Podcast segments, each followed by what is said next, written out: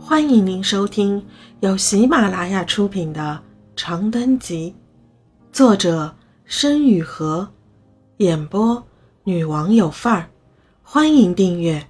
远行一，萍乡是北方极典型的农业县，单在北流渠村就有四千多亩一眼望不到头的庄稼地，很难不说是老天爷恩赐的富饶沃土。人们生下来就和脚下的土地命运相连，小娃娃们刚学会走路就排成一溜，在铁埂上串蚂蚱玩，摔倒了也常在温热的土壤上打滚晒背不起身。个子还没有包谷高的时候，就已经扑突突地绽放在地里，帮着割草拾穗了。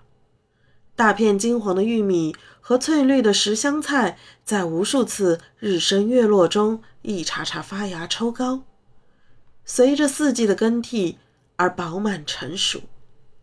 渐渐勾下腰，和他们的养育者们一起回归大地沉默的怀抱，直到日头再次热烈地燃烧在一马平川的黄土地上。在这片飞沙共麦浪翻涌的北方大乡村里，后马康村的吴许刚是个有些特殊的存在。此人年逾不惑，无妻无子，却仍如少年般神采飞扬。两道炭笔画就的眉毛斜飞入鬓，一双动影逐微的樱目永远圆睁，总能被人见到挺着腰背着手在田埂上踱步，嘴里嘟囔着人们听不懂的鬼话。他既不规规矩矩种地，也不踏踏实实做买卖，每天脑子里都能蹦出新的骇人听闻的想法来。前两年不知道从哪儿知道了城里的流行趋势，大刀阔斧的在村北的荒地里种起了三七苗，最后却因为久旱和虫害赔了个精光，致使那片地至今是村里一道丑陋的疤。后来又研究炒股。歪打正着的搭上了乐视的顺风车，抛得早了，仍然小赚了一笔。到如今嘛，据说他干脆乘着绿皮火车冲出了河北，往首都碰运气去了。为何说是碰运气呢？这不，尚未衣锦，吴许刚就风尘仆仆地赶在年关之前还了乡。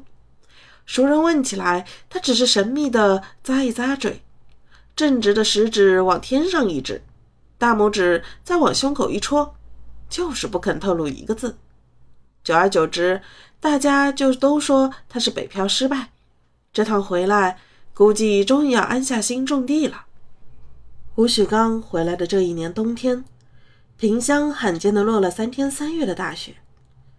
腊月初九，施诺然醒得格外早，白茫茫的浸透了窗帘。晃得他不由得抬起胳膊挡了挡眼，被窝里的暖水袋已经被诗行踹到了脚下。村落深处不知谁家的狗叫个不停，朦胧之间有妇人怒骂着在堂前泼水，一切都一如往常，一如他所熟悉的许多个北流渠的清晨。昨日的回忆如中下暴雨一样，将施诺然哗啦啦的从头浇到尾。他平白的感到一种溺水般的无助，只得压着心口沉沉喘了几口气。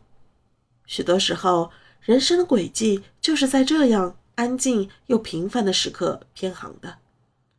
施诺然盯着爬满细密裂痕的天花板看了不知道多久，心里那些漂浮不定的念头渐渐聚拢成形，终于下定决心，一个打挺，翻身下炕。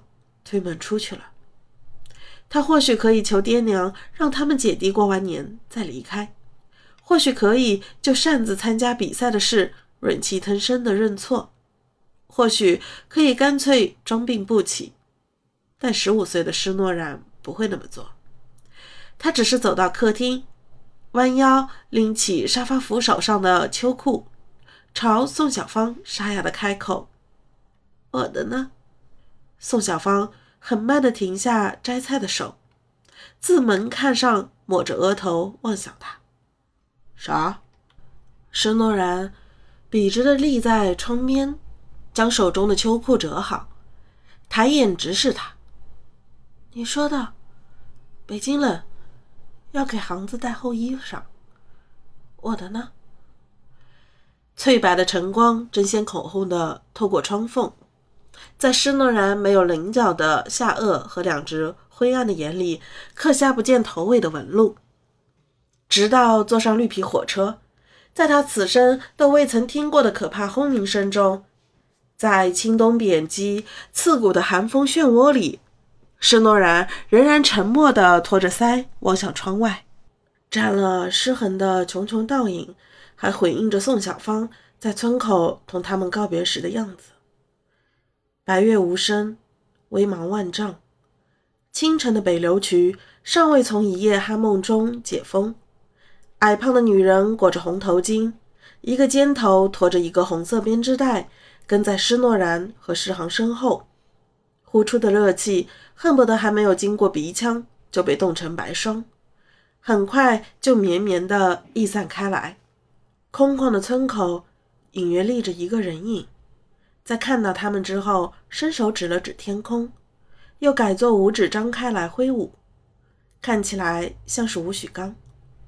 宋小芳停下脚步，把编织袋沉沉地蹲在雪地上，垂着手等两个孩子转过身。听众朋友，本集已播讲完毕，请订阅专辑，下集精彩继续。